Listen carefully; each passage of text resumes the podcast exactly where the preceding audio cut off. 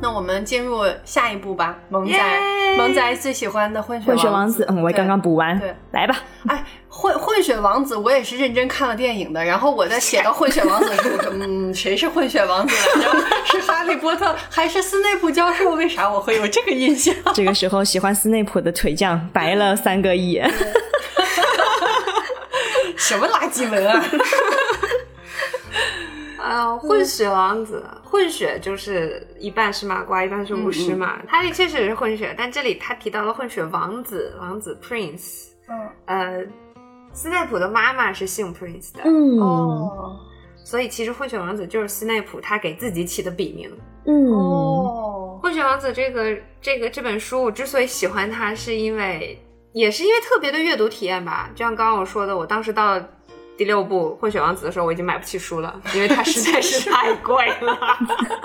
在买书和吃早饭之间，萌仔选择了活命要紧。而且当时大家的版权意识没有那么的强烈嘛，所以电网上那个 TXT 版本的电子书满天飞。而且那时候我们已经有了文曲星这样高级的阅读工具竟。然是用文曲星看第六本吗吗？我记得我是拿 PSP 看的，天呐，我是用文曲星看的，我当时从网上下了一个 TXT，然后把它塞到我的文曲星里，因为它特别长嘛，所以就是文曲星，文曲星并没有就是书签这个功能，嗯所以你每次打开它都是从第一页开始，所以我都不敢让那个文曲星关机，你知道吗？我当时是开着背光，晚上一个通宵把它翻完的。然后第二天上学的时候，因为还有一点尾巴没翻完嘛，上课的时候我就一直不停在那儿向下、向上、向下、向上，就因为我不能看它，我又不能让它关机。我就是 下下上下上翻页，让它保持开机状态，不要自动关机，然后掏空的看一眼，是这样把它看完的，所以印象特别深刻。我记得特别清楚，当我看到邓布利多去，就是从塔楼上，就是他被阿瓦达击中，然后从那个天文塔上摔下去那一幕的时候，我们正在做那个课间操，广播体操开始，然后那个，天呐，我站在操场上你跑这个，拿着文曲星去做广播体操，还在哭，还在哭，这孩子怎么了？单词儿背不下来。我印象特别深刻。没有，因为我长比较高，所以我是站的特别靠后，所以那个、嗯那个地方就没什么人管。对，整个操场最后面就站的 邓布利多。天呐，就虽然就前面就有预感他会出事儿，就就特别是他喝掉那个那个魔药那阵儿，嗯。就是到那个那个什么地方，伏地魔他的那个小山洞里面，嗯去喝那个池子里面的那个魔药，嗯然后喝的非常痛苦那一段，我就觉得完了，这老头儿挺不过今晚了，哦，这一幕我有印象，他是为啥喝这魔药来着？因为那个是被嗯伏地魔施了法术。那个东西必须只能喝掉，哦你没有办法用任何魔法的手段把它那个水移走。哦你只能把那些水全部都喝掉，对对对喝光以后，你才能看到下面的东西，才能把它拿出来。而下面的东西就是魂器，就是他们的目标嘛。嗯嗯，所以伏地魔想了想，我来喝。不是，是邓布利多邓布利多想。想，他也没办法让哈利喝，嗯。主要是邓布利多知道自己会死的，他其实当时已经中了那个戒指上的那个咒语嘛。嗯。第六部刚一开始的时候，最一开始的时候就是哈利在家，在那个女真路的那个德斯里家，在等邓布利多来，因为邓布利多一开始给他写一封信，说我到时候会去接你去陋居，而且路上你得陪我办点事儿，嗯他就超期待嘛，所以第六部一开始就是他在等邓布利多来。然后邓布利多来了以后，他第一个注意到的事情就是他的手就像死了一样，就是烧焦了那种黑的，然后手上戴一个戒指，戒指上有个有有一道裂痕，所以那个时候就应该是邓布利多去找到了伏地魔附在那个戒指上的魂器，而且把它消灭掉了。戒指里面是有那个魔法石对吗？戒指就是魔法石，把魔法石做成一个戒指，然后在那个他以前在他爷爷手里，后来在他舅舅手里把他偷走，然后做了个魂器。那个时候，邓布利多就被那个魂器上附的诅咒反弹了，所以当时他已经中了那个死亡的诅咒了。后来他在找黑魔法专家斯内普看诊以后，斯内普大夫告诉他，你大概也就一年可活了。所以他当时已经知道自己肯定会死了，很快就会死了。所以这种事儿就都让我这个将死之人来办吧。嗯想要补充一下，就说强大的邓布利多为什么会把那份戒指给戴到自己手上，嗯是因为那个戒指像刚刚孟仔说的，里面有啊、呃复活石，嗯三大魂圣器之一。嗯然后呢，邓布利多其实是被能够让自己呃复活啊妹妹的这么一个念头给迷惑了。啊，对，阿瑞安娜嗯把这个这个这个阿瑞安娜是她一生的遗憾。嗯然后她拿到了复活石过后，就觉得就应该是受蛊惑，然后就带上去了，就没有先把那个诅咒给清掉。对对对对对，所以不是因为他弱，只是因为他心里有一个愿望吧。嗯就是这个在第七部邓布利多是这样啊、给哈利解释的，就是通过那个校长的嗯嗯，校长的画儿，对。嗯，这个设定好好哦，对，就是死者还可以通过变成画像来继续跟你交流。嗯嗯嗯。对。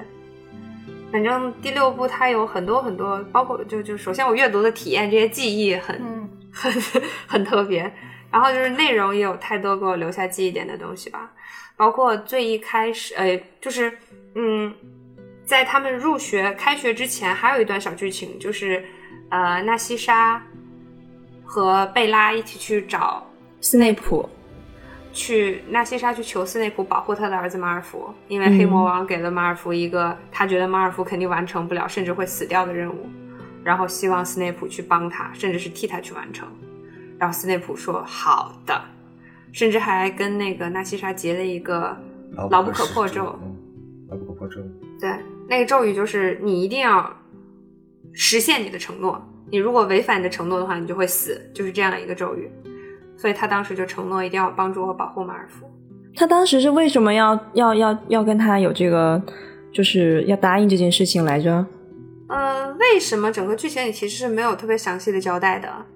我印象深，只是因为当时看到这部剧情这段剧情，特别是贝拉在问他在嗯质问斯内普说：“你这个二五仔，当年黑魔王逝世的时候你也不帮他，第一部黑魔王去偷魔法石的时候，你甚至还伤害他，你甚至还帮那个哈利波特，你不帮我黑魔王。”然后包括黑魔王最后呼唤你，就通过那个食死标记去呼唤所有的食死徒的时候，你还迟到，你还晚来，然后你还一直待在霍格沃兹，待在那个邓布利多手下，你这个叛徒，你到底是怎么回事？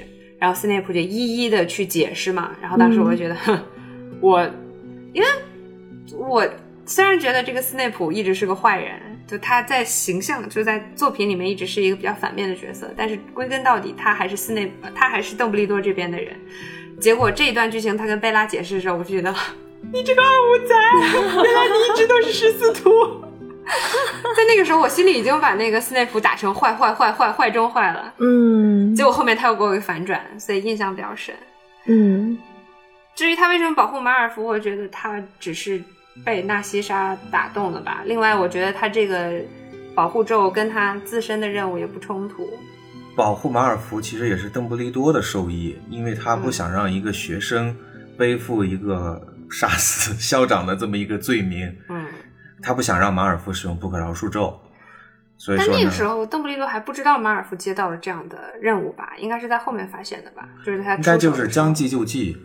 啊，所以斯内普当时应该是将计就计对，就觉得反正这个跟他的使命也不冲突，他保护学生，嗯，他邓布利多早晚都会死，这就是死在啊，还有一个说法是说，他在纳西莎拼命的想保护自己的儿子的这个情境里面看到了莉莉，莉莉为了保护自己的儿子，啊。就是不顾一切，所以他被这种感情打动了，所以他同意了立了这个牢不可破咒。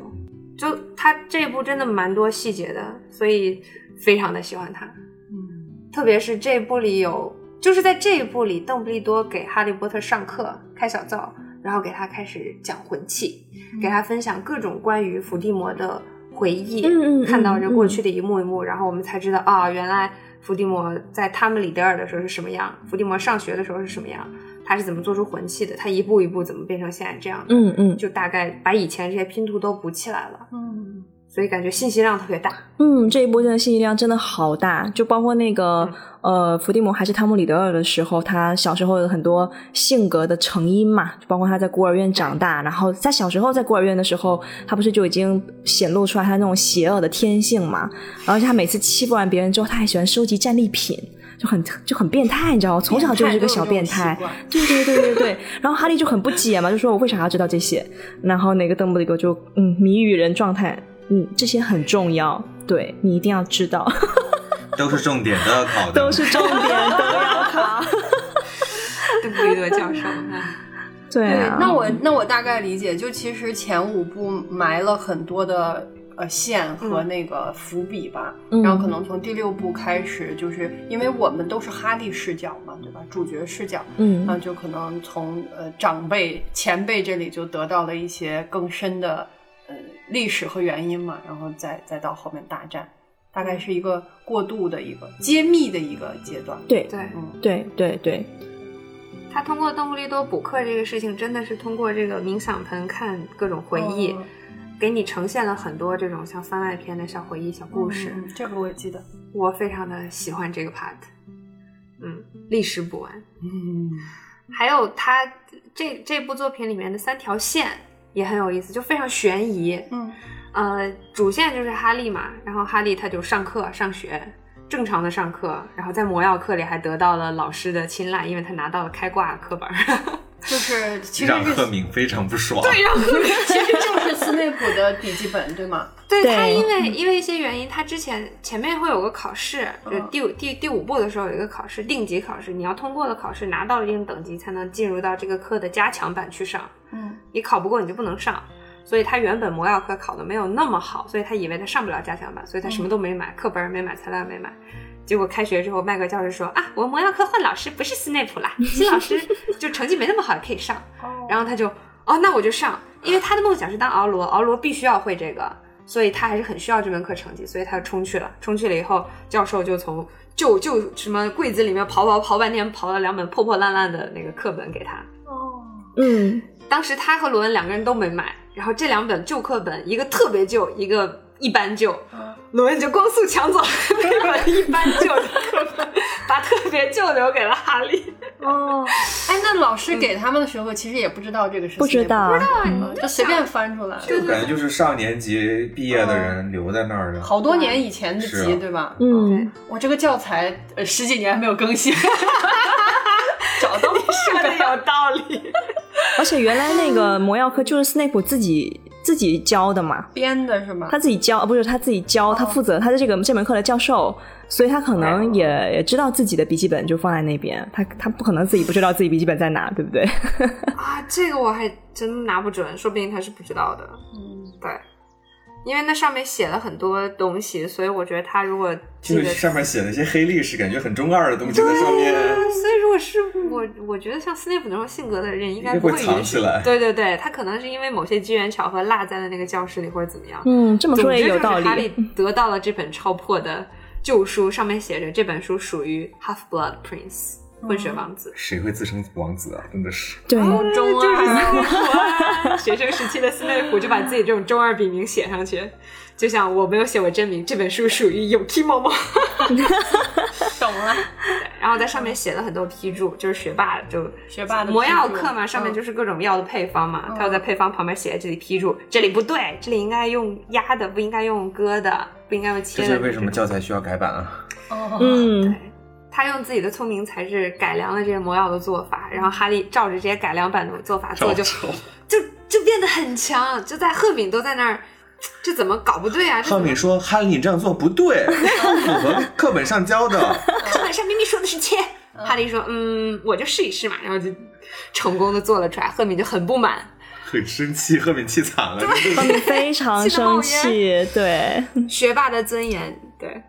然后那而且那个教授又特别喜欢哈利，因为那个教授是这样，他特别喜欢哈利的妈妈，应该叫福临记是就是他这个教授搞的，对对对对对，福临记就是福临记是第一节魔药课的奖励。韦斯林是我们的王，也是这这这部里边的嘛。韦斯林是我们的，对对对对对对对对，以为自己磕了福临记，结果没有。对对对对，韦斯林是我们的王，对。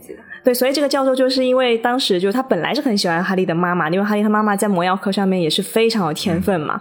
然后对，然后这个教授就是日常就是喜欢就是这些跟这些很有才，然后他感觉日后会成才成大气候的这些学生混在一起。哦，小灶儿那种。你懂的那种俱乐部 对开了一个迷虫俱乐部把这些学生聚在一起，给他们联谊。对，然后当他知道哈利是他的学生的时候，他超开心的。然后哇，哈利在魔药学校这么有天分，更开心了。然后每一天都在表扬哈利，然后怎么怎么样，恨在旁边，哇，气到真的是，就抢走了他所有学霸的荣光的感觉。嗯，对，对，你想也是也是同这也是同一个教授给 Tom Riddle 透露了怎么制作魂器的，对，嗯嗯，人的是多面的。是是是是是，反正主线就是哈利这条线嘛，就是跟学生的日常，嗯然后什么训练打球呀、上课呀，然后另外一条线是马尔福十四图的线，因为从一开始在上火车之前，哈利和罗恩、赫敏他们就在对角巷有看到马尔福蹑手蹑脚的跑到翻倒巷的那个伯金伯克的店，去跟那个老板说些什么话，他们当时还冒险穿着隐形衣跑过去看。然后从那个时候对马尔福开始起疑，到火车上他去偷听，被人家捅捅实话，然后摔到地上，鼻子打断那段。然后到后面他在学校里发现马尔福盯着火点地图，发现马尔福经常消失，就这个时候就一直在猜马尔福在干什么，包括邓布利多，呃，包括学校里出现了一些奇特的事件，比方说。嗯，某个女学生拿了一个致死的这种诅咒项链，说要送给邓布利多啊，然后还有什么那个教授的酒里面被加被掺了毒，本来那个酒应该是毒对毒酒，本来那个送给应该送邓布利多送布利多，哎，对，送给邓布利多的，就这个是马尔 福要暗杀邓布利多的线，嗯。包括他一直在修那个消失柜的线，然后到后来邓布利多就是他消灭魂器的这条线，反正就很多条线，然后最后都汇在一起，然后还有斯内普他的叠中叠中叠中叠，就他整体的好多好多条线交织在一起，然后交织的很精妙，然后悬疑翻转一个接一个，然后看着非常非常精彩。嗯嗯，以及最后的一大冲击，啊，爷爷，爷爷，嗯，电影里面对最后一幕塑造的还还是挺好的。缓缓的，然后大家都点亮自己的魔杖去哀悼他。唉，我心中最喜欢的角色这样积极了。嗯嗯，那我可以理解了，就是你最喜欢的角色在这一部当中完成了他的使命。嗯，嗯出于激情说了很多，不好意思，没关系嗯，哦，其实这部还有一个很关键的点，就是因为这部把那个斯内普的整个过去吧交代了一部分，然后他他现在碟中谍的身份不是切换到了黑暗的那一面嘛？然后加上他这个混血王子，就是他这不是整个学期都在帮哈利就是各种补课吗？所以哈利一直就是把混血王子当成是一个好朋友那样子，像又是又像师呃师傅又像朋友这样的一个存在来对待，甚至他都一度有想过这个是不是他的爸爸。嗯对，因为他他在那个记忆当中有看到过他爸爸使用了那个记载在混血王子上面那个魔法，就倒倒挂挂金金钟钟。对，他就一直以为说，哎、这个有没有可能是我爸？结果你懂吗？后来他发现居然是斯内普的时候，就这种恨。就是在第六本的时候，就把你这个，就把斯内普这个这个这个人，就直接全部推到黑的那一面，然后把哈利的恨也直接往上又又推了一把。这也是为什么后来第七部斯内普再次反转的时候，大家会啊倒吸一口气，就第六部有一个名场面，就是斯内普回头解掉了哈利的神风无影咒，嗯对，他说：“你你竟然竟然用我的魔咒对我。嗯对对对，他在那个时候暴露了自己的身份，对，就是在斯内普杀掉了邓布利多，然后他跟着食死徒一起逃走的时候，哈利当时候追上他，就一直在追，然后在后面一直对着那个斯内普放咒嘛。他一开始放些什么呼魂倒地啊、处女武器什么的，最后就越来越过分，就直接就一个神风无影，因为那是很厉害的黑魔法。哈利之前用这个去把那个马尔福对手，还是马尔福，马尔福重重的重伤了以后，其实他是很害怕这个咒语，他后来都不打算再用了。但是他当时在剧烈的愤怒下，他对斯内普用了这招，结果也成功激怒了斯内普，超级生气。那斯内普也是因为当年詹 James 用他发明的倒挂金钟对付过他，对对对对倒挂金对，钟也是他发明的吗？是的，是的，是他发明的。而且那个时候哈利使完那个神风无影的时候，还骂斯内普说他是 coward 懦夫嘛，对吧？然后斯内普就特别生气，就发自内心的那种愤怒，就说不许叫我懦夫。就你可以体会他的内心，就他干了这么多事，唉，好巧，第七部麦格教授也是这样说斯内普的。Coward，懦夫，懦夫。所以斯内普真的是太难了，顶了全世界的锅，做最厉害的事情。对，哦，还有最后邓布利多的死，就像那个腿子哥他刚刚讲说是一个套，就是邓布利多给嗯伏地魔设的一个局嘛。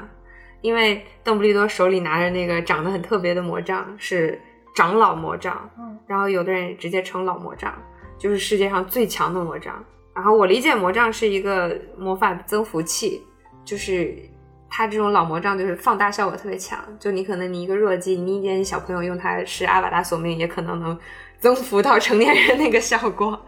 对，所以这种强力的魔杖大家都想要。但是这个世界里魔杖还有一个认主人的一个规则，就它在一开始从店里出售的时候，不是魔杖会挑选主人嘛？他到你手里后，你突然感觉到天灵盖一通，然后放了很神奇的魔法，就说明你跟他契合度很高，他选择了你，他就是你的魔杖。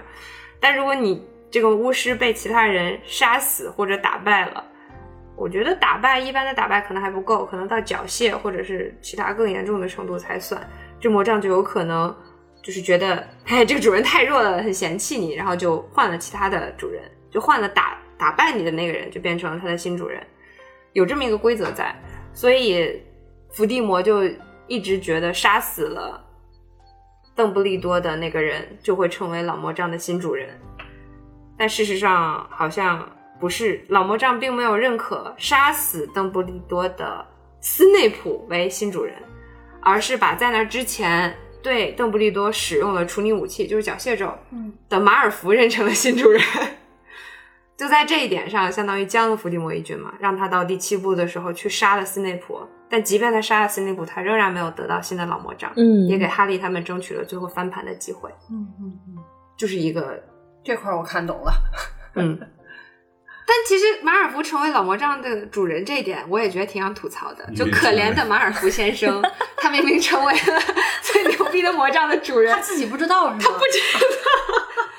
然后老魔杖这个东西，就是存在于传说当中的，嗯嗯，就这东西，大家都以为是传说，就没有人会把它当成，也没有人知道邓布利多拿的就是老魔杖，嗯，嗯他们一直不知道，哦大家都知道有这么个传说，嗯，呃，但是都是几百年前或者很早很早以前的，都已经成写的童话故事了，就没有人把这个当真的。所以马尔福根本就首先他不知道老魔杖的存在，其次他也不知道自己得到了这玩意儿，然后他自始至终也没有摸到过老魔杖，然后直到后面他又被哈利打败，所以这个主人的归属权又变成了哈利，所以他天只是哪云持有了一下。他到最后也不知道自己曾经拥有，小马哥太惨了。太惨了。最强工具人，所以从这一点讲，我还有点同情二。真的，蛤蟆夫其实蛮值得同情的，在第六部 就莫名其妙的就被派了这么一个任务。嗯，一直在那儿苦命的修修修，之前那个飞扬跋扈的劲儿完全没有了，因为他修的不是很顺利。对每次他出场都是特别的失落和憔悴。甚至到后面他都去找陶金娘哭哭了，你知道吗？就好哦，压。力好大，我压力好大。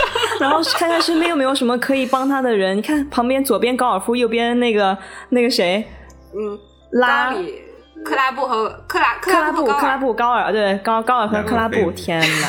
就他那两个小老弟呗，都不太好使那都。是两个肌肉笨蛋。他还用他的小老弟的那个啊，他用复方汤剂把他两个小老弟变成了两个大姑娘。大姑娘 就帮他守门，帮他守在那个有求必应屋门口。然后哈利还曾经帮他们捡过书。后来他发现，天哪，那两个姑娘是克拉布和高尔吗？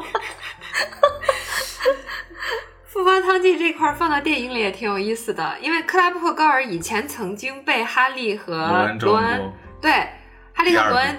对他俩曾经喝那个汤剂变成过克拉布和高尔，然后到电影里就是这两个演员要模仿哈利和罗恩的行为举止，所以导演就派这两个小演员一天到晚跟在哈利和罗恩的后面去模仿他们的行为说话。他们着实练了很久，最后出来的时候觉得还自己还挺满意的，但是他们的声音却被换掉了，因为导演用了那个哈利和罗恩的演员的声音去配克拉布和高尔嘛，这样嗯容易让观众区别说这个到底哦是谁。是谁？对，所以他们还颇为懊恼沮丧了一部分。结果到了第六部的时候，他俩终于也有机会给别人配音了，结果配的是两个姑娘。对，就就还挺有意思的。嗯，马尔福结束，马尔福结束。嗯，好呀。第七部就是大决战，就是我们狗子团在上上周一起把第七部的电影又重新看了一遍，然后就是到第七部的时候，已经完全就是黑暗了下来。对啊就整个电影的基调，对吧？然后画面，学都不上了，对，然后学也不上了，然后都很破，环境都很破败，然后都很很残酷。嗯，对，然后但是第七部是那个腿子哥最喜欢的一部嘛，我们请腿子哥来给大家分享一下他的爱。这跟那个呃萌仔一样，最喜欢他也是因为斯内普教授挂了，然后呢，并且来了个终极反转。嗯，当然，第七部本身我觉得拍的也还挺好的。电影这边的话，啊、也是整个系列的收官之作。嗯啊、情节很紧实，没有什么尿点。然后还有点那种公路电影那种感觉，就是哈利一行三人他们到处去寻找嗯啊魂器，并且要要销毁魂器，有一个特别明确的目标，就是要消灭剩下的四个魂器。然后呢，这一部也是把主人公三个人个人的那种成长都记录了下来。我记得影片一开始的时候，啊，哈利终于费尽千般万苦来到了陋居，然后呢，想自己扛着包溜，因为他不想让其他人、他的朋友啊、他的同学再替他死了。到最后，哈利跟霍格沃茨的大家师生一起，一起去对抗神秘食食死徒，去对抗伏地魔。然后同时也如罗恩和赫敏这两人一开始也是各种闹别扭，然后还各种吃飞醋。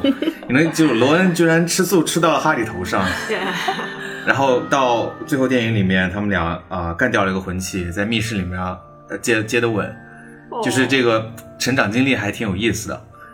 然后呢，除除开这主人公三人组，这电影也是把一个乱糟糟的一个魔法世界给我们呈现了出来。啊，相当多的镜头都是哈利和呃赫敏两个人惨兮兮的在荒野露营，在森林里面各种各种跑，各种躲，各种挨揍。就有一种就是明明是那种感觉，哇，无所不能的魔法师啊，怎么回事啊？怎么一天就是露营还那么惨，一天换一个地儿，扎个营还得下四到五个咒语 Tiger to Italian。啊！就这，最后还被反派闻着闻到了赫敏的香水儿，最后还抓了个正着，就突出一个惨字儿。那另一方面的话，就是这整部作品第七部这边，罗琳是发便当发到手软啊。从一开始开局就把风眼汉给风眼汉穆迪给干掉，到最后还要把弗莱德给干掉，双子哎，嗯，就就就真的是，我觉得就是真的想要收尾了，这个节奏，就是电影挺好看的，但是比起原著的话，这边情节还是有差一些，内容也删了不少。大家有时间的话还是看一下书。就刚提到那个罗恩赫敏啊，在电影里面的那个吻，其实呢，在原著当中是他们仨回到霍格沃兹过后啊，在组织怎么啊让学生去避难啊等等。在商量这个问题的时候，罗恩提出来就是说，哦，我们也得让在霍格沃兹的家养小精灵们也要去避难。嗯，就是家养小家养小精灵的待遇是赫敏，简直是充斥一生的终极目标，就是要提高家养小精灵的待遇。这这这电影里面完全没有任何的体现。嗯，然后你想象一下，赫敏听到这句话，那真的是不愧是我爱的男人，有把我有把我的话听在心中。嗯所以这所以这才是主动去去亲了他。嗯然后另一方面的话，就是关于肾气和魂气，其实这两个东西一直在啊、做这部作品里面就穿插着在说，但是呢，电影里面也是删除了不老少邓布利多的啊、内容，尤其是他年轻时候的一些往事。啊、邓布利多曾经某一段时间是持有过三个肾气的，老魔杖、隐形衣还有啊佛石。但是呢，你想，邓布利多最后也是放弃了拥有啊、其他两件圣器，就只拿拿着老魔杖。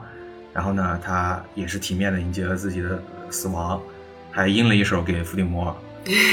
啊，再再看看伏地魔一门心思到处造魂器，各种分裂自己的灵魂，然后自己的魂器也是一样一样一样的被破坏，然后最最后大决战被哈利的招牌魔咒出名武器 反弹了死咒，就是就就特别的惨。就在小说里面的话，伏地魔在一开始袭击哈利失败了过后，还是觉得自己的魔杖有问题，所以说他就是不停的去寻找这个老魔杖到底在哪。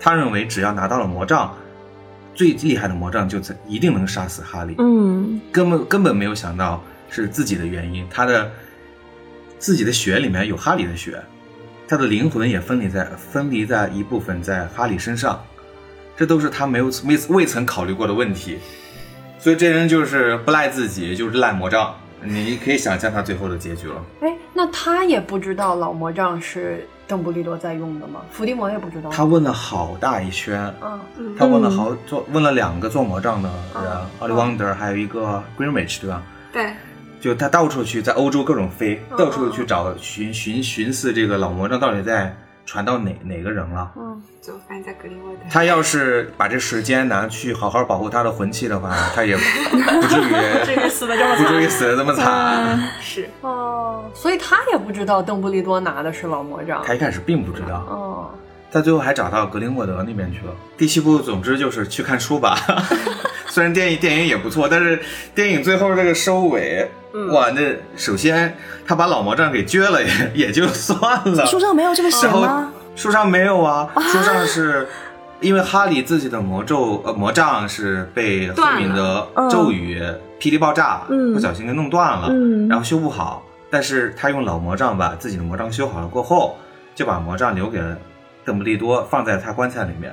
哦我咋记得是扔了？Anyway，魔法石魔法石是扔掉了。啊啊，然后他想，他还在啊、校长的办公室问邓布利多的肖像，说：“那我老魔杖，当我死掉过后，因为就没有新的主人了，那这老魔杖是不是就这个传说就完全可以就可以画上句号了？”嗯啊，邓邓布利多还点点头，说是的，哦，哦，所以就不存在有人再去为了老魔杖而去去杀人啊，嗯或者去干什么。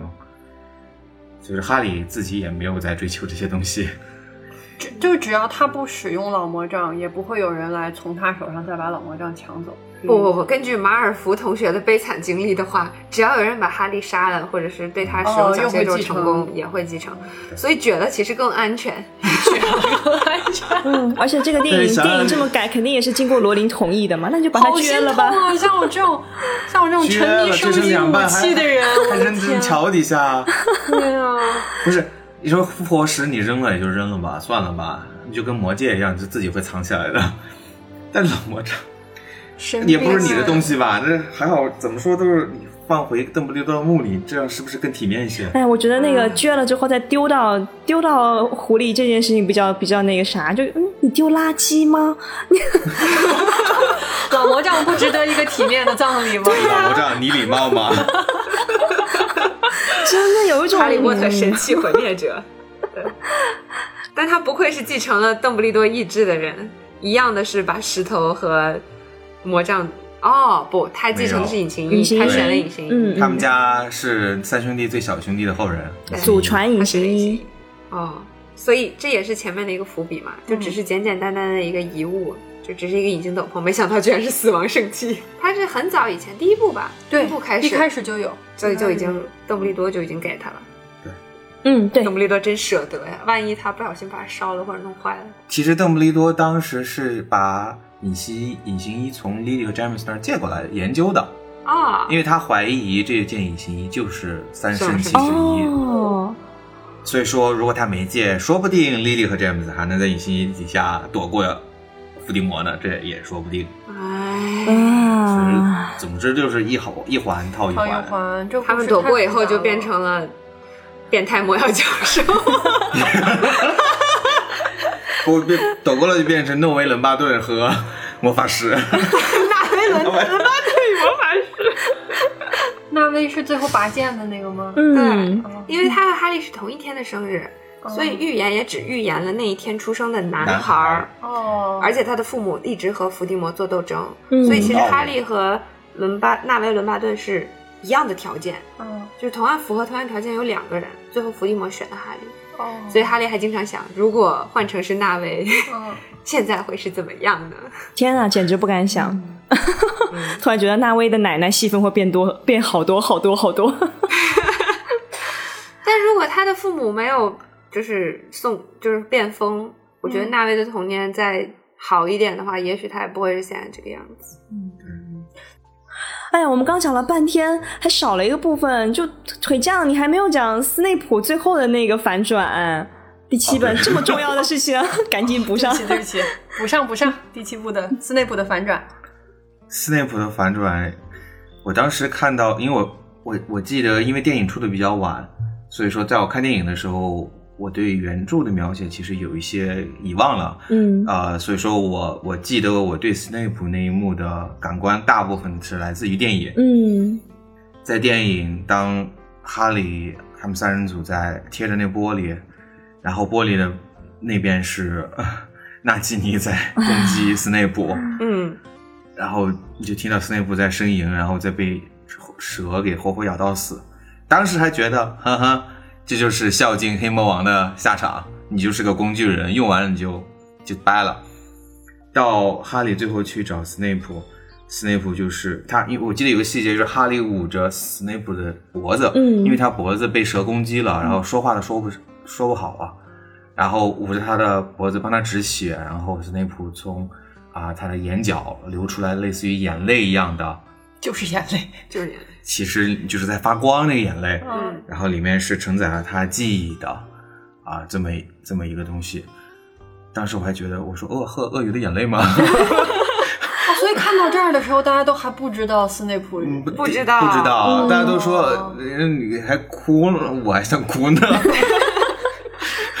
所以说，就是这个这观感感觉下来，一直到哈利拿着这个眼泪去到了呃冥想盆，然后放放放入了斯内普教授的啊、回忆，然后大家就从头开始看啊、小时候的斯内普和小时候的莉莉，然后到啊、斯内普跟邓布利多啊、求饶，然后邓布利多让他去啊、保护啊、莉莉和 James，到啊、伏地魔最后杀掉了莉莉全他们一家人，波特一家人，嗯。斯内普就特别伤心的在那儿说，对邓布利多在那儿哭喊，然后到啊、邓布利多要求他继续履行他的诺言，去保护啊、哈 Harry Potter，然后邓然后斯内普说，没有人可以知道，然后邓布利多还有点心疼的跟他说，你确定你要把你最好的一面这样埋藏吗？嗯然后他就说，No one can know。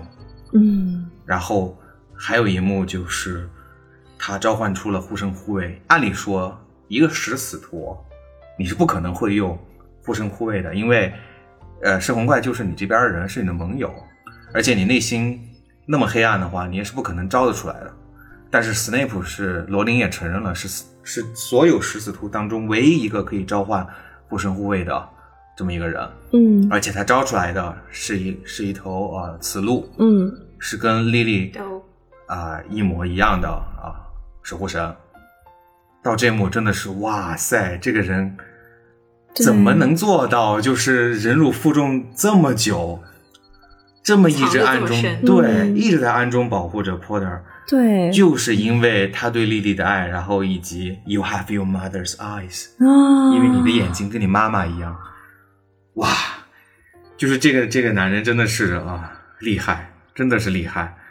就是我觉得换一我我不知道这本书换一个角色给他安排这种剧情，哪个角色能撑得下来？嗯，我觉得也只有斯内普能撑下来了。嗯强大的内心，对，当时他在邓布利多面前就是施出那个护神护卫，然后召唤出来是雌鹿嘛，其实就跟莉莉一样的那个守护神的时候，邓布利多还特别惊讶，就是说：“天哪，这么这么久了，你还是……”然后斯内普就说：“Always。”然后就 Always, 哦，十大催泪台词，always，一定可以上榜的一个。对 Always 对，没有，我就觉得这一段那个在电影里面这一段的走马灯回忆剪的太好了，就这一段单独拎出来，我是觉得是七部哦八部电影里面就剪的最棒的，然后特别啊，你就看了那种心痛，就因为你是看了整个斯内普的一生嘛，然后你终于知道他到底为什么要做这些事情，是什么支撑他做这些事情，但他最后是这样的一个下场，啊，就那种啊，我的心太痛了，对，我觉得这段记忆对波特的震撼也是相当相当震撼的。我觉得他应该是看完这段记忆过后，才有了从容赴死的这么一个心态，去自己一个人去静灵，嗯，去面对伏地魔，啊，鼓起勇气去啊，因为不好听的话，就像因为那个斯内普的回忆里面也提到了，他在质问邓布利多：“你把波特儿就是保护的这么好，养这么大，就是为了让他送死吗？”嗯嗯嗯嗯嗯因为邓布利多已经怀疑波特是一个魂器了，嗯是一定是要伏地魔亲手杀掉的。然后到最后，波特一个人勇敢的面对那么多食死徒和啊、黑魔王，然后直接脸接阿瓦达索命。脸接，那这次我记得他那个没都没有反抗，他直接就脸接。对，就站那儿。你说来吧，我来了，你干你的，那来吧。那那怎么躲？怎么躲掉的？没有躲啊，就用脸接住，然后就脸接住倒那儿了。就就但是他又没有死。没有死，这是另外一个设定了。我们现在对，就是，但是他没有死，但是身上的那伏地魔一小部分灵魂给死掉了，哦，相当于咱们精准的击中了自己，的灵魂。都是在摧毁魂器嘛。对对对对对，就没想到伏地魔这一阿瓦达把自己的一个魂魂器不小心做出来的魂器给干掉了。干得漂亮！这块你有给我讲过，是因为老魔杖的关系。是，呃，因为老魔杖是不可能杀死自己的主人的，他不愿意杀死自己的主人主人。真正的主人是哈利波特，这时候伏地魔拿的是老魔杖吗老？魔对杖。所以这就是邓布利多的大套。哦，所以他不知道自己拿的是老魔杖。他知道，但他不知道主人是哈利波特。哦，他以为把斯内普干掉了，他就他就是主人了哦，对，哦哦，所以斯内普的死这么重要，碟中谍中谍出现了。所以一定要由斯内普杀掉邓布利多，这样才能误导的呃伏地魔觉得只要杀了斯内普，我就是老魔杖的主人。天呐！所以他信心满满的用老魔杖去攻击真正的主人哈利波特，导致哈利波特本身毫发无伤，但是附在哈利波特身上的伏地魔的灵魂被干掉了。哇，所以这些都是邓布利多提前想好的。谜语人，我觉得是邓布利多有考虑过的，嗯但是我觉得斯内普应该不知道 老魔杖这种事情。天哪，这解解决了我十几年来的迷惑。就是谜语人的套中套。还有一个说法是说，哈利在那个时候已经拥有了三件圣器，已经成为了死亡的主人，因为他拥有复活石，他拥有隐形衣，他也是老王杖的主人。嗯嗯嗯，他那会儿已经是死死亡的主人了，所以说不可能会死。反正他身上叠了好多 buff，天选之子，嗯就是他。就是伏地魔，就是就说实话，他自己也挺惨的。嗯，我觉得后一种说法也挺有说服力的，嗯嗯不然为嗯什么一定要把金色飞贼给他？对啊，就是金色飞贼里装着复活石，为什么一定要让哈利波特在最后赴死之前拿到那个东西？因为他拿到他凑齐三件了嘛。对对，以及他丢在地上那个行为也不一定真的能解除他对他的所有权吧，所以不一定，嗯也是有可能。这都是活的，就是罗琳也自己也没有给一个确切的说法。哦我觉得是他自己埋的坑太深了，自己填不了了。但但是任何一个解释都还蛮合理的，我觉得我可以接受。对，嗯因为我我比较相倾向于老魔杖不会杀死其主人这一套啊，嗯因为他用了死之后总得死个什么东西呗，那就死你的魂器呗。对对对对，合理。所以我们之所以就像你刚刚说的，就回顾的时候发现这个故事非常的精彩，很大的原因就是这些细节、嗯伏笔设定真的非常非常的细，然后就跟一个大金矿一样，你每挖一锄头都能锄出新东西，各种小小细节你发现它都能连在一起。你看很早以前，就第一部就出来了那个隐形衣，嗯然后后面又出来了哈利，他可以听到伏地魔那边的各种声音也好，听到他的感知到他的思想，得到他的视野，而且会用手老枪，对，而且会有就他和伏地魔的这些特别神奇联系，包括他伏地魔是同款魔杖，里头是同一个凤凰的尾毛就是福克斯对。就是种种他跟那个伏地魔的联系，到最后得出的结论，他其实是伏地魔无意中制造出来的一个神魂器，相当于他们灵魂相通，所以才可以解释这一切现象。就他好多伏笔都埋了好多步，然后埋到最后，嗯包括斯内普也有很多伏笔嘛。他第一步是怎么去救哈利的，嗯然后包括他后面解跟那个伏地魔去解释为什么当时他这么做，等等等等，全都圆得上。嗯，所以罗琳挖坑的时候，他又很心思缜密的把这些线一点一点点全部接在一起。回顾完故事以后，我真的好想去挖掘一下，就是罗琳构思这个小说的时候，是不是做了非常大的思维导图，把每一个人的那个，把每一个人的设定和他的线，对吧？你都得写出来，然后还得互相大家都能合上。嗯，对，了不起，对啊，罗琳真的很强。了不起。嗯，然后罗琳现在又开始了他的新事业，要把神奇动物在哪里这个坑给补完。好了，等这个坑结高举束了，GGAD 大旗，等这个结束之后，我们可以再做那个嗯神奇动物。所以我觉得《哈利波特》最打动人的并不是魔法，嗯而是它里面的各种细节，然后构建出来的一个非常完完整的世界，自洽的世界。以及它里面非常深厚的感情。嗯，就所谓罗琳一直在强调伏地魔不懂的那个东西，爱，爱。爱是最伟大的魔法。对，我好像听罗那个嗯罗宾说这一段，啊，哪一段啊？哪一段？就是说你心里最惊艳的一幕。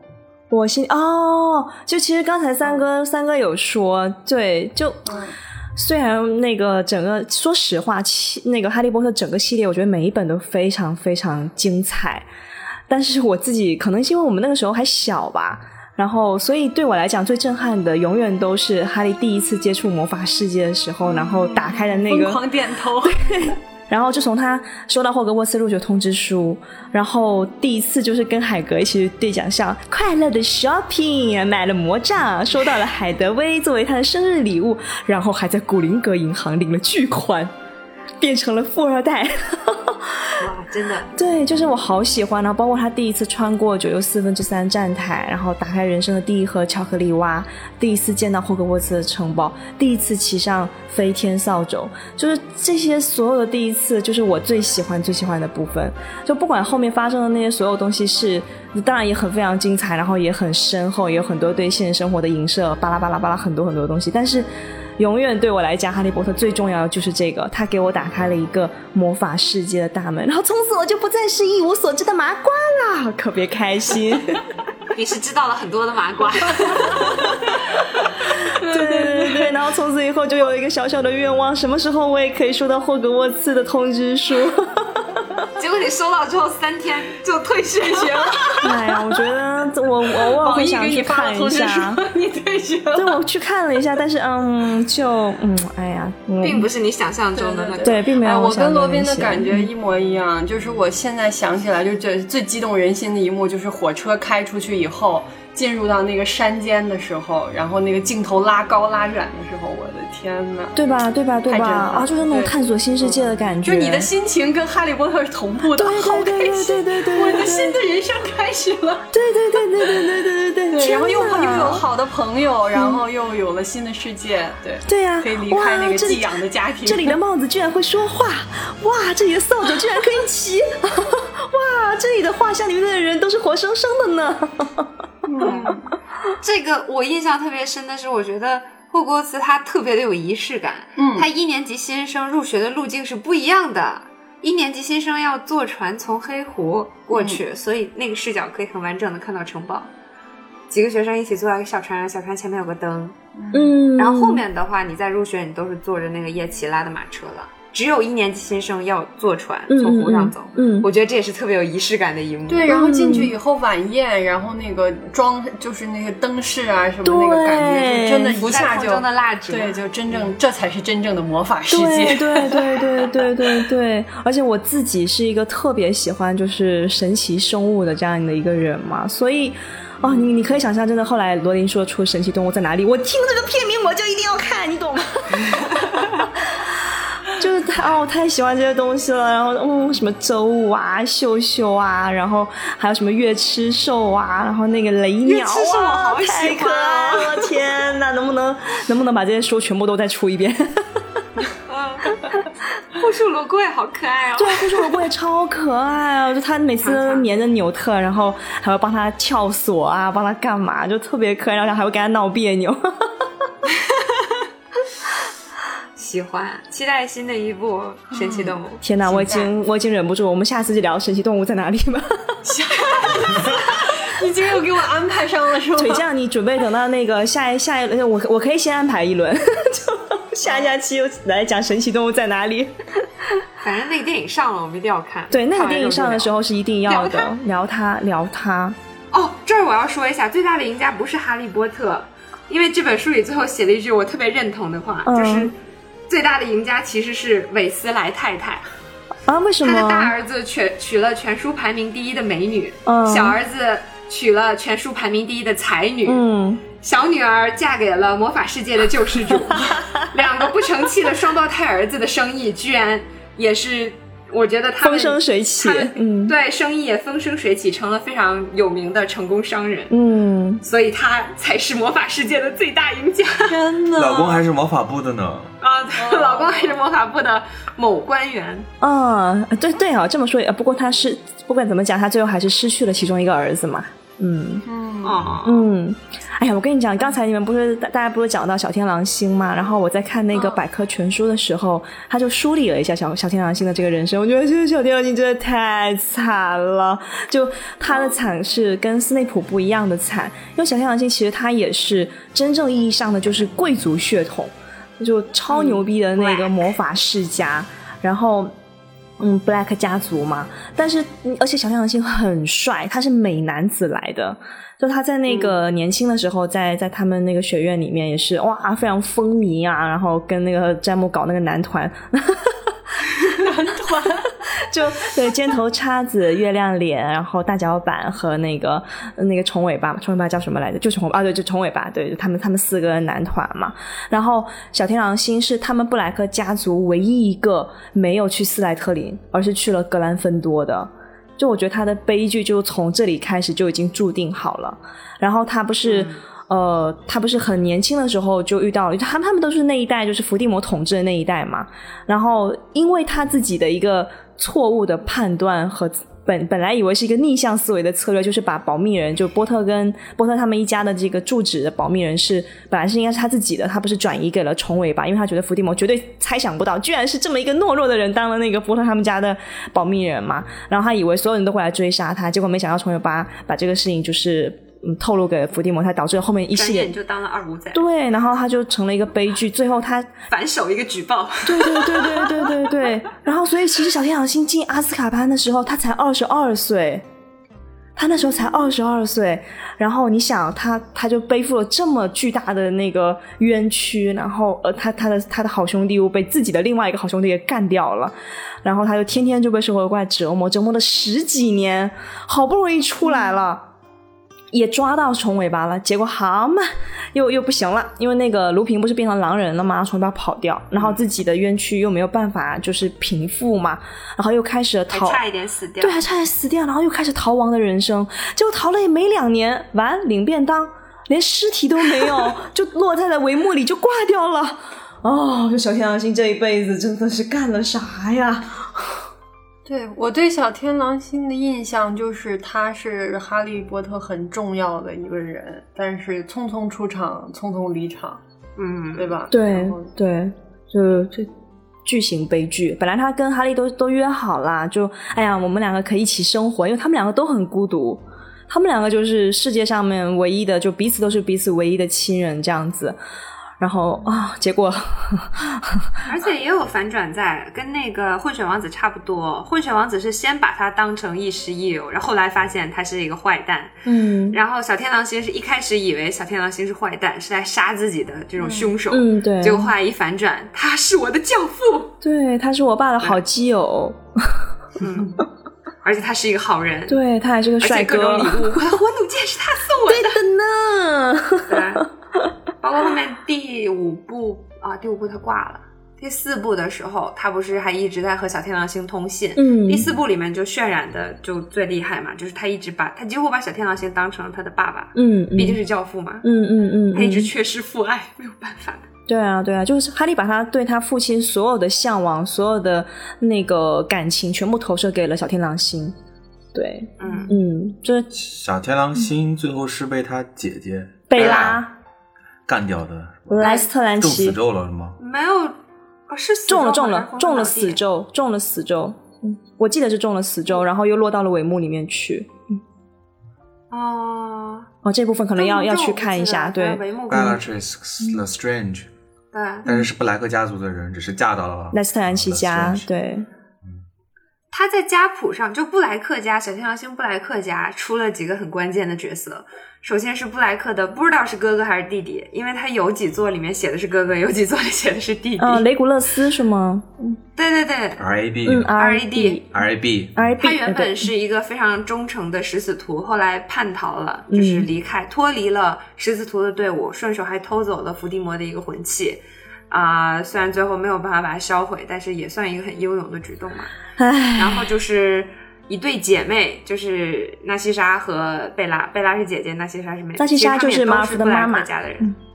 对，然后一个是忠诚的狂热的食死徒贝拉，另外一个就是嫁到了马尔福家，成了卢修斯的太太，马尔福的妈妈的纳西莎，嗯嗯，嗯。全是布莱克家的人。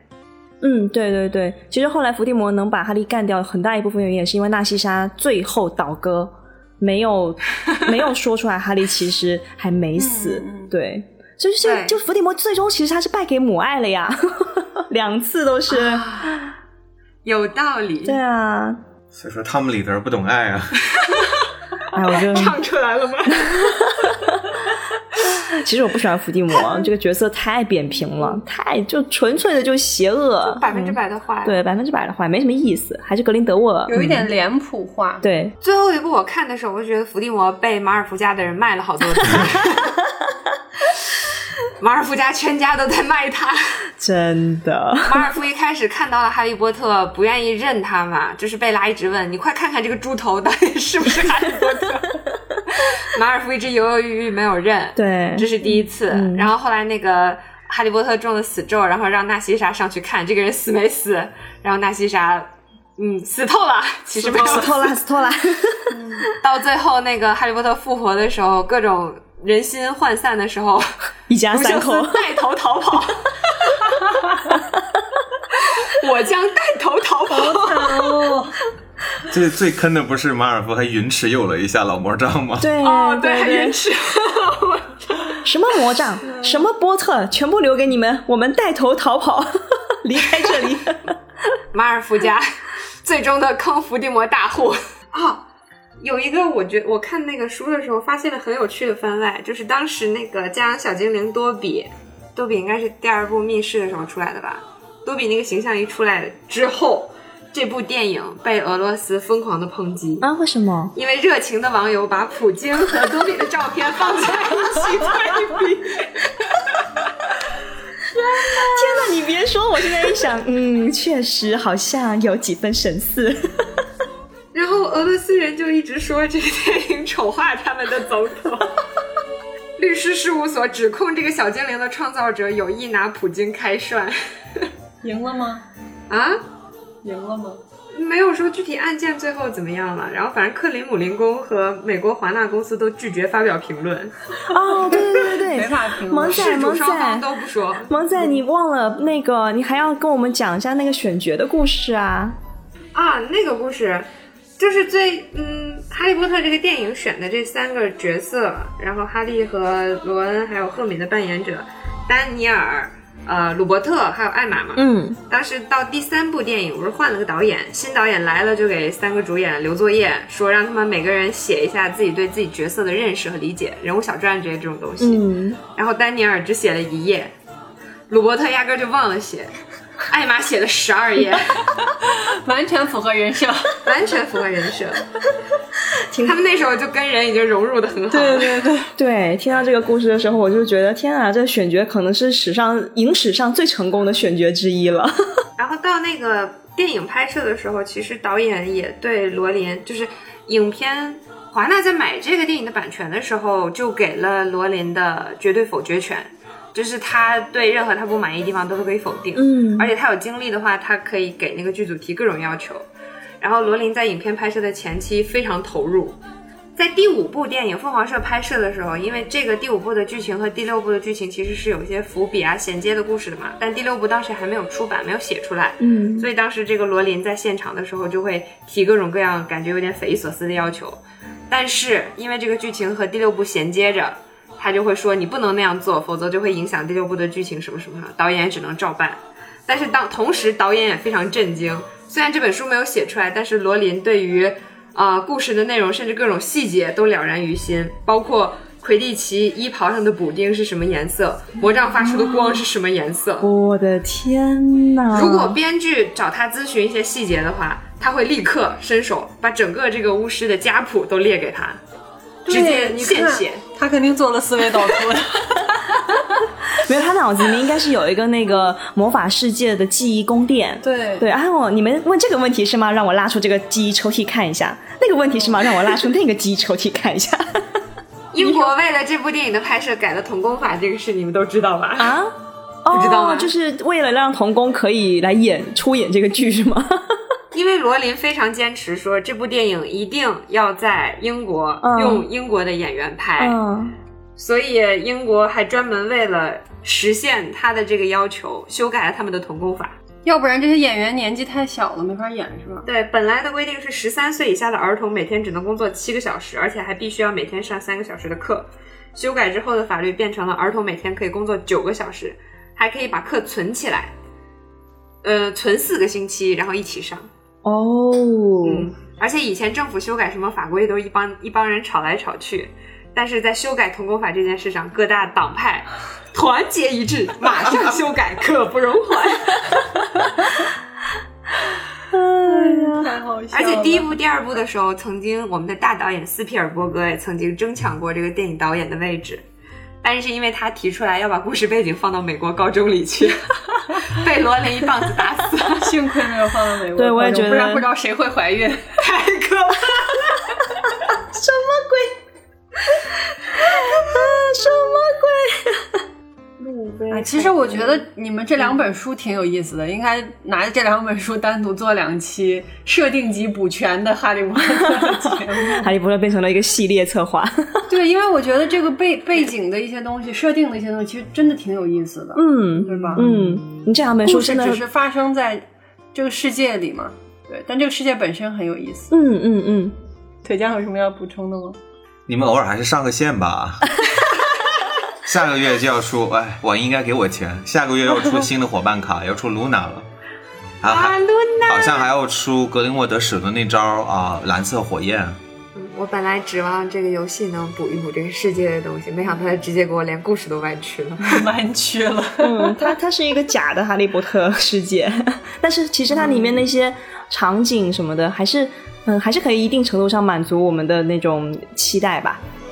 艺术美术这块儿，这个游戏做的我觉得还行，嗯，对对对，包是的包括卡片的呃例会啊，然后动画，嗯然后渲染啊、场景啊这些都没啥问题。嗯，是的然，后至于玩法，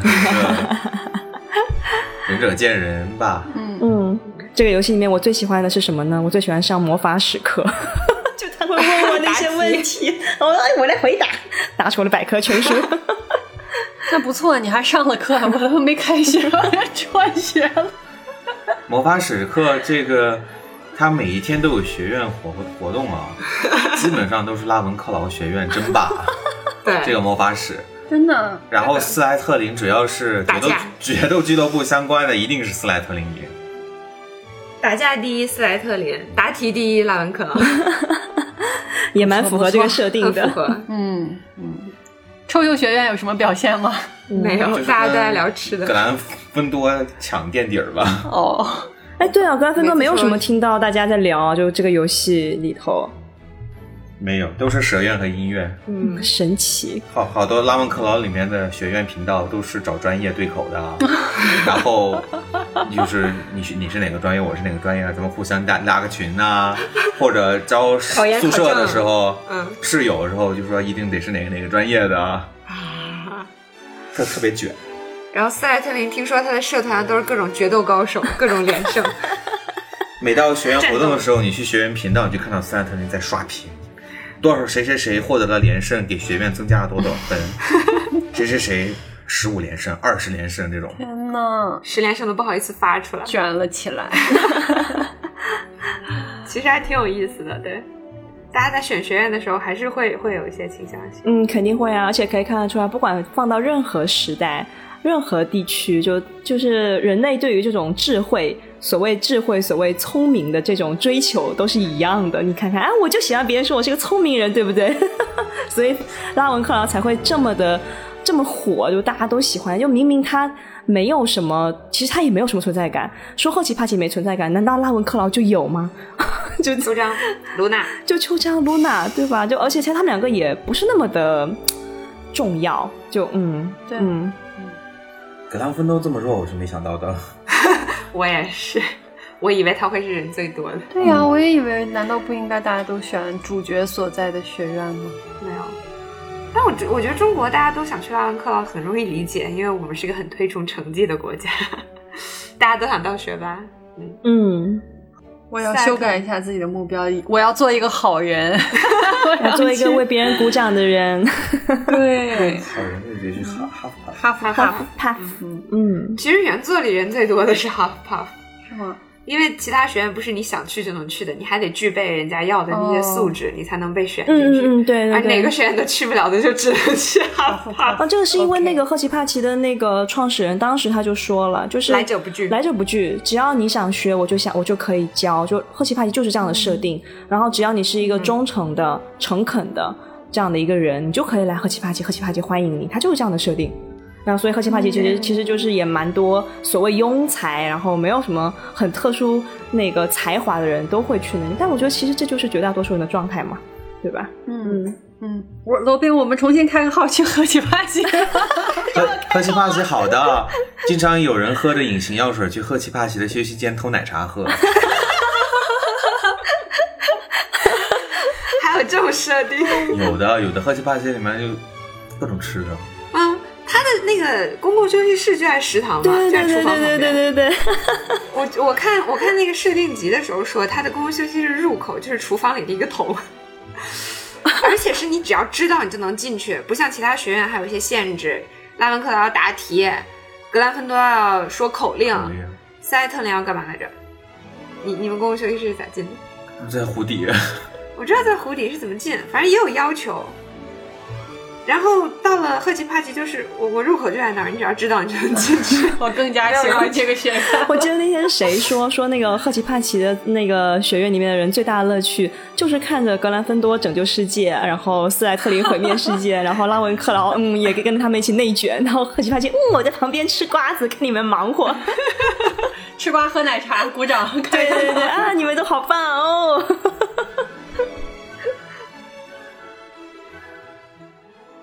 总而言之，就是整个这个《哈利波特》的故事的架构和细节，我觉得真的都可以算是 top 级的了，嗯非常对吧？就是你既构建了这样一个庞大的魔法世界，就是因为大家心中可能都有一个魔法世界的梦，但是可能是罗琳第一次把这个东西这么完整的呈现在大家面前。就你想想，他写这个书的时候，他光构思这些设定，对吧？就很复杂。那是光把相当的，设定想好，嗯然后再去编这个剧情，我觉得还是挺厉害的。而且，而且就是我我通过就是这次做这个策划，就复习整个这几个故事的主线吧哈，然后就觉得。就是因为咱们都是小时候开始看这个故事的嘛，就是那个时候哈利波特也是小小十几岁嘛，十一二岁嘛，十？一岁入学，然后当时就是那个猫头鹰来了，然后收到录取通知书，然后去到哇这么漂亮的魔法学校，坐火车然后飞啊什么的，就完全就打开了新世界的大门，然后一切都是又明亮又美好，然后又那个充满想象力的那个感觉，就完全就是嗯跟我们的看的看这个故事的年龄其实是匹配的，对吧？嗯啊，就在那个时候，然后就渐渐随着我们长大，然后就书写的也很慢嘛，对吧？可能几都是隔隔个一两年。两三，年到后面越来越慢，，啊对，然后到后面越来越慢，然后故事也越来越黑暗黑暗，越来越残酷吧，就是把整个这个，就是你会看到，在这样一个充满魔法的世界里边，其实一样就是人性的这些东西，对吧？然后它影射的那个政治的一些东西，就都讲出来了，然后最后就变成了一个很现实，然后到到后面就是 很阴暗啊、决斗这些事情就。一个非常完整的过程。就我觉得，光从就是文学和那个电影上来讲的话，也是一个特别特别成功的作品，要不然也不会说这个 IP 这么成功，对吧？你就大家可以想那个《哈利波特》IP 的一切周边，都卖的超好。对，都很火爆，都非常火爆。然后就是我，我甚至觉得，就是环球影城的开业就是《哈利波特》的开业，难道不就是吗？所有所有人都是冲着《哈利波特》去的。哇，这个《哈利波特》的手游也在那氪金榜上非常的高，流水非常的好。对对对，然后开服当天好像就一千多万的下载！也是商业奇迹。他试水试了两年呢，就一直就什么时候出这游戏，什么时候出这游戏还会出吗？这游戏出了。对，然后我觉得是不是他们安排的也是，就是环球影城和游戏基本上是同步。但它没有联动哎，我觉得应该是凑，巧了，应该是凑巧。因为环球，suppose 应该他应该很早之前就看，要不是疫情的话，哦，对对对，游戏不可能等他，但是你看刚好赶在一起了，就这几个月，我感觉就是我的身边炸出了所有哈利波特的粉丝，对，还挺神奇的。以上呢就是我们本期的所有内容啦。欢迎大家在我们的节目下留言点赞，也欢迎大家可以写邮件给我们。